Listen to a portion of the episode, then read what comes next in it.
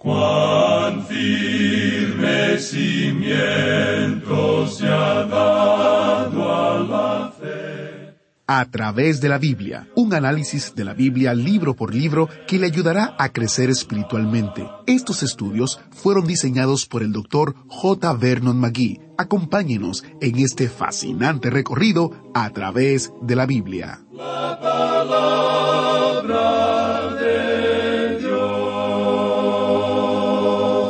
Hebreos 5, 13 al 14 nos dice, Y todo aquel que participa de la leche es inexperto en la palabra de justicia, porque es un niño. Pero el alimento sólido es para los que han alcanzado madurez, para los que por el uso tienen los sentidos ejercitados en el discernimiento del bien y del mal. Bienvenidos a través de la Biblia, el programa donde conocemos a Dios en su palabra. Soy su anfitrión, Heiel Ortiz. Usted no puede crecer aparte de la palabra de Dios. Eso es lo que nuestro maestro Samuel Montoya nos dirá en el estudio de hoy.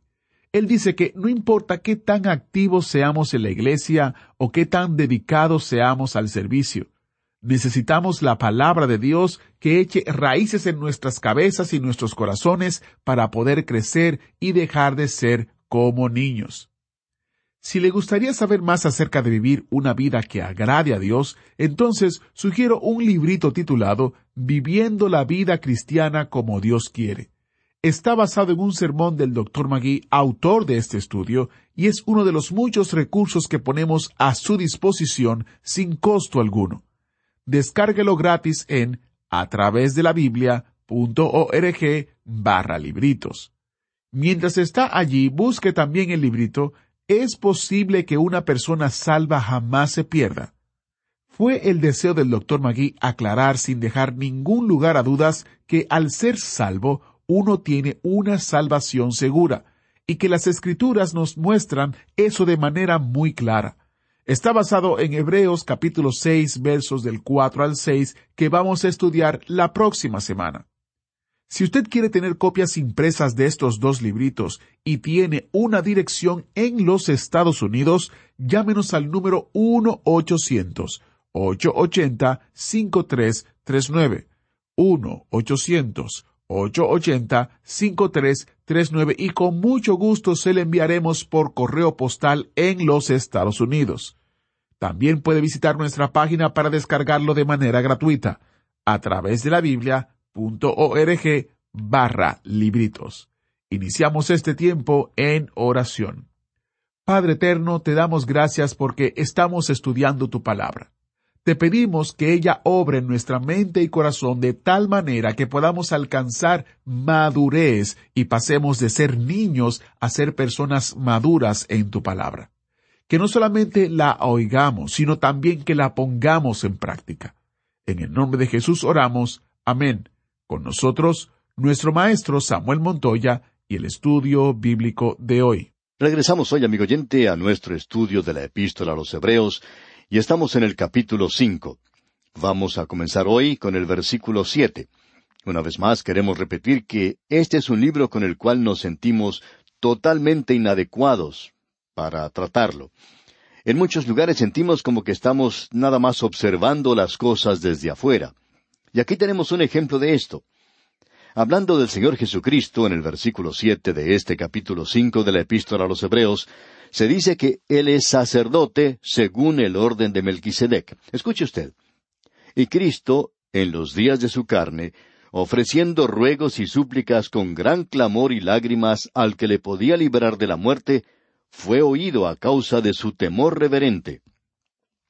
Se nos dice que el Señor Jesucristo lloró en tres ocasiones. Pensamos que él también lo hizo en otras ocasiones, pero se nos informa de solamente tres veces. Una de ellas ocurrió en la tumba de Lázaro. Y en esa ocasión, aun cuando él sabía lo que iba a hacer, su corazón sintió ternura y simpatía para con las dos hermanas del que había muerto, quienes estaban profundamente adoloridas.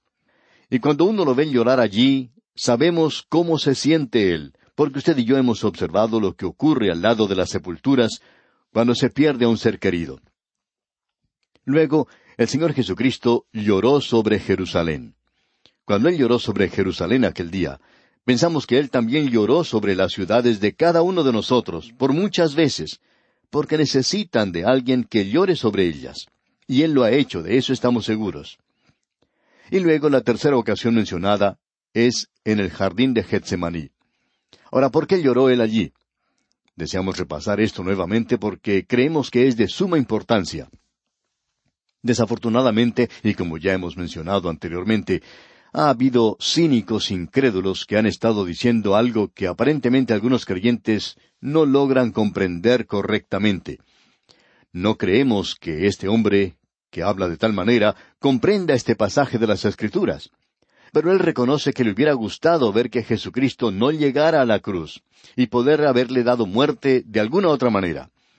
Y eso es exactamente lo que Satanás quería hacer, deshacerse de él allí mismo en el jardín de Getsemaní. Y eso es lo que creemos que él quiso decir cuando dijo, pasa de mí esta copa. ¿Cuál era esa copa? Bueno, era la muerte.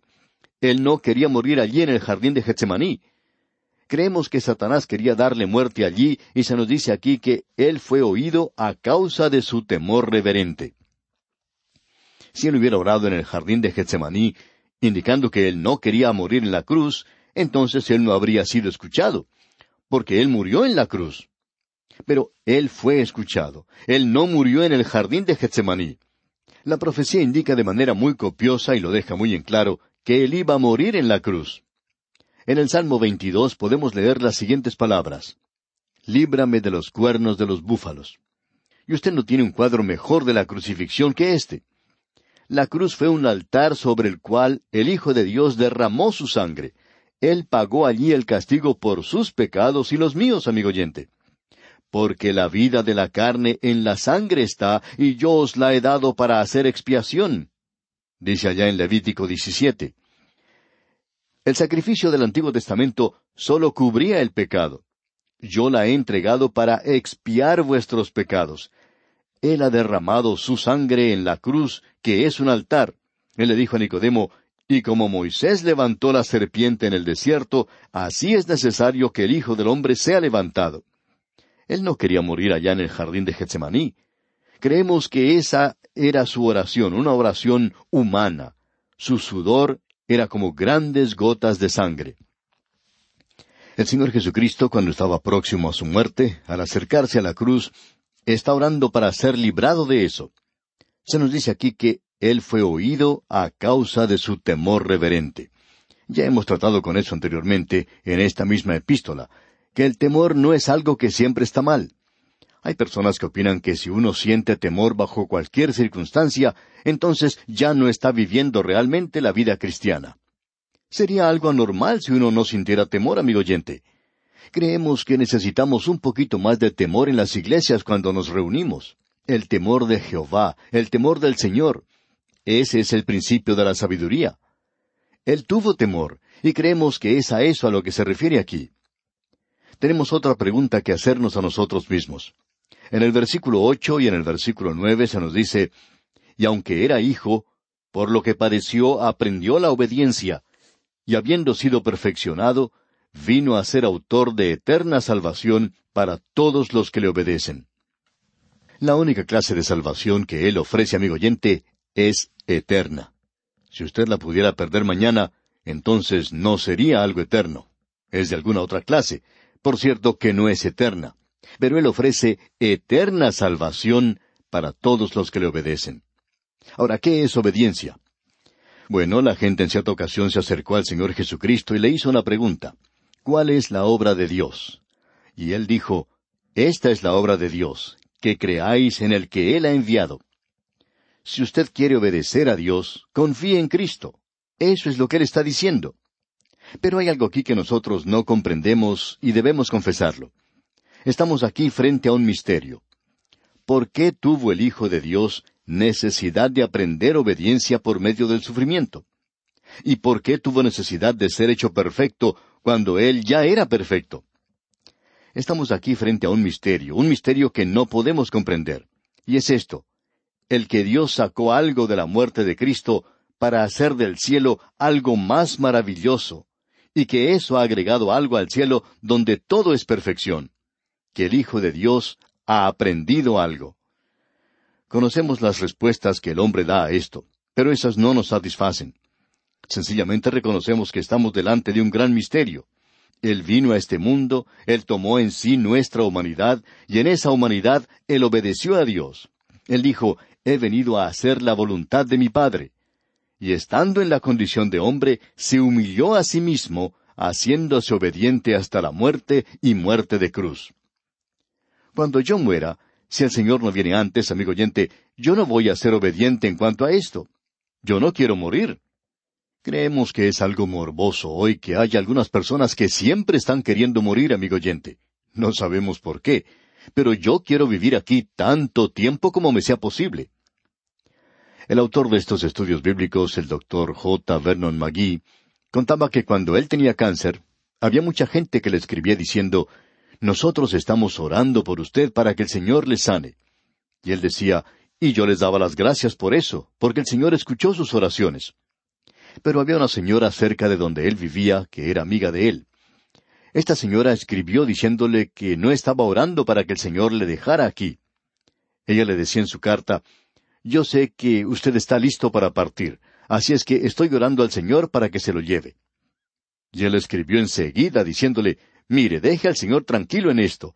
Este asunto es cosa de Él, es algo entre Él y yo, y yo no quiero que usted le vaya a decir al Señor cuándo Él me tiene que llevar a mí porque quiero quedarme aquí y le daría las gracias si usted no orara más de esa manera.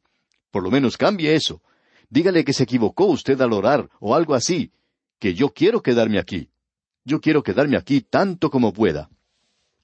Amigo oyente, reconocemos que estamos ante un misterio, que necesitamos que el Señor nos enseñe algo en esto. Eso es todo lo que podemos decir en cuanto a esto, y no podemos decir nada más. Ahora el versículo diez de este capítulo cinco de la Epístola a los Hebreos nos dice y fue declarado por Dios sumo sacerdote según el orden de Melquisedec. Ahora esta palabra declarado mencionada aquí quiere decir saludado y se refiere a Melquisedec. Él va a tratar de este asunto del sacerdocio de Cristo, del sumo sacerdocio de Cristo, y que Melquisedec nos fue presentado en el Antiguo Testamento, donde solo hay dos referencias allí en cuanto a él, pero que fueron dadas porque éstas debían ser un tipo, una figura del sacerdocio del Señor Jesucristo. Llegamos aquí ante otra luz roja. Aquí tenemos la cuarta señal de peligro que presenta el escritor de este epístola a los Hebreos. Esta señal de peligro es una señal que es como una luz roja. Él está listo para entrar a la autopista, pero antes de hacerlo, él dice que uno tiene que mirar a ambos lados. Esto es muy importante. En lo que resta de este capítulo cinco, tenemos la tercera señal de peligro, del peligro de ser duros de oír. Aquí tenemos un pasaje de las Escrituras al cual necesitamos prestarle mucha atención, porque es algo de suma importancia. De aquí en adelante, pues, tenemos en lo que resta de este capítulo cinco el peligro de ser tardos para oír. Luego, en el capítulo seis, él va a mencionar otra señal de peligro antes de entrar al tema de Cristo como nuestro sumo sacerdote según el orden de Melquisedec, y es el peligro de la separación. Nos estamos acercando, como probablemente usted ya sabe, a un gran capítulo, al capítulo seis de esta epístola a los Hebreos, y ahora queremos finalizar esta sección para que Dios mediante, en nuestro próximo estudio, podamos prestar toda la atención necesaria a este maravilloso capítulo seis. Reconocemos que existe allí un problema, pero ya vamos a tratar con eso. Notemos ahora aquí que tenemos esta luz roja en el versículo once de este capítulo cinco de la Epístola a los Hebreos. Dice, acerca de esto tenemos mucho que decir, y difícil de explicar, por cuanto os habéis hecho tardos para oír. El apóstol Pablo dice, y repetimos que creemos fue el apóstol Pablo quien escribió esta epístola, y él dice, yo tengo muchas cosas que decir, pero ¿por qué es difícil de explicar? El problema era que ellos se habían hecho tardos para oír. Él lo podía declarar, pero ellos no lo podían asimilar. Esto a veces sucede cuando uno va a la iglesia. Usted tiene un pastor que enseña lo que la Biblia dice y lo explica de varias maneras. Y después del servicio usted conversa con alguna otra persona y dice, bueno, yo no creo que el pastor habló claramente hoy. No creo que su mensaje estuvo a la par con lo que él puede hacer. Pero ¿se detuvo usted a pensar que el problema de ese día pudo haber estado en usted? Aquí dice, os habéis hecho tardos para oír. El problema no está en la persona que habla, sino en la que está escuchando. El problema de los oídos hoy. Ese es el gran problema de los creyentes, oír la palabra de Dios. El problema es sencillamente este, y Él lo va a tratar muy directamente. Cristo es sacerdote según el orden de Melquisedec. Pero este es un tema bastante difícil que requiere una percepción espiritual aguda. Requiere de las personas que estén alertas espiritualmente, que tengan un conocimiento de la palabra de Dios, que estén cerca de la palabra de Dios. Los creyentes hebreos tenían un cociente espiritual muy bajo, no un cociente intelectual, sino espiritual. Espiritualmente ellos estaban muy por debajo de lo normal. Y aquí dice él, difícil de explicar. Y eso quiere decir que era difícil para ellos comprenderlo, era difícil interpretarlo. Y la razón es porque ellos eran como niños pequeños. Todo lo que ellos comprendían era el lenguaje de los bebés. Da, da, y gu, gu, y todo eso. Y eso es todo lo que algunos de los santos quieren escuchar hoy. Quieren que el predicador les hable de esa manera, tan sencilla, infantil diríamos no quieren algo que es difícil. Y esa es la razón por la cual algunos predicadores hoy están diciendo cualquier cosa en el púlpito. En realidad están asesinando la palabra de Dios. La matan completamente y presentan otra cosa que no es nada más que su propio punto de vista. Amigo oyente, la razón por la cual existe esto es que a muchas personas les gusta escuchar esta clase de lenguaje de los niños. Ahora él va a hablar de una manera muy directa, va a poner su dedo en la llaga. En el versículo doce leemos, Porque debiendo ser ya maestros, después de tanto tiempo, tenéis necesidad de que se os vuelva a enseñar cuáles son los primeros rudimentos de las palabras de Dios. O sea que ellos debían haber aprendido su abecedario. Algunos quieren ya recibir su diploma de graduados, pero ni siquiera conocen el alfabeto. Por tanto, Él tiene que repasar otra vez esto para los bebés. Él tiene que darles la leche otra vez tenéis necesidad de que se os vuelva a enseñar cuáles son los primeros rudimentos. Y esta palabra rudimentos viene de la palabra griega stoikion, de la cual obtenemos la palabra Adán, digamos de paso. Se refiere a elementos primarios, a las primeras letras de la vida cristiana. Ellos ya deberían ser maestros, deberían ser santos maduros. En lugar de eso, son como bebitos, y necesitan que alguien les ayude. Estamos hablando aquí en cuanto a los primeros rudimentos de la palabra de Dios. Aquí tenemos un ejemplo. Después de finalizar el servicio, el pastor sale a la puerta de la iglesia y allí saluda a la gente que está saliendo del servicio. Luego llega un creyente y le dice, Pastor, ¿tiene usted algo en contra de mí? Y el pastor le contesta, No, ¿por qué? ¿Por qué dice eso? Bueno, pastor, dice, usted pasó al lado mío en la calle ayer y ni siquiera me saludó. Bueno, eso es precisamente hablar como un bebé, amigo oyente. Puede que el pastor ni siquiera lo haya visto. Es en realidad insensatez hablar de esa manera. Ah, ¿por qué no dejó que cantara el solista esta mañana? Nosotros queríamos escuchar al solista. Y amigo oyente, esos son los bebitos que quieren escuchar esos sonajeros y quieren recibir su biberón de leche. Y dice aquí, y habéis llegado a ser tales que tenéis necesidad de leche y no de alimento sólido. Es decir, que usted no ha alcanzado la edad, no ha crecido, no ha llegado a madurar. Un bebé no puede comer carne, pero un adulto puede disfrutar de la leche. Tenemos que admitir que muchos de los santos en el presente se sientan y escuchan lenguaje de bebés que proviene del púlpito.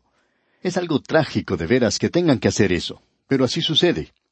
Ahora el versículo trece de este capítulo cinco de la epístola a los Hebreos dice y todo aquel que participa de la leche es inexperto en la palabra de justicia, porque es niño. Él no conoce la palabra de Dios. Amigo oyente, queremos expresar esto de una manera bien clara, sin ofender a nadie. Pero queremos ayudarle ya que usted no puede crecer aparte de la palabra de Dios. No interesa cuánta actividad usted desarrolle en la iglesia. Quizá usted tenga algún cargo en ella. Puede ser un miembro de la iglesia y estar en cada comité que se haya formado. Quizá usted pueda ser diácono o anciano de la iglesia, pero eso no interesa.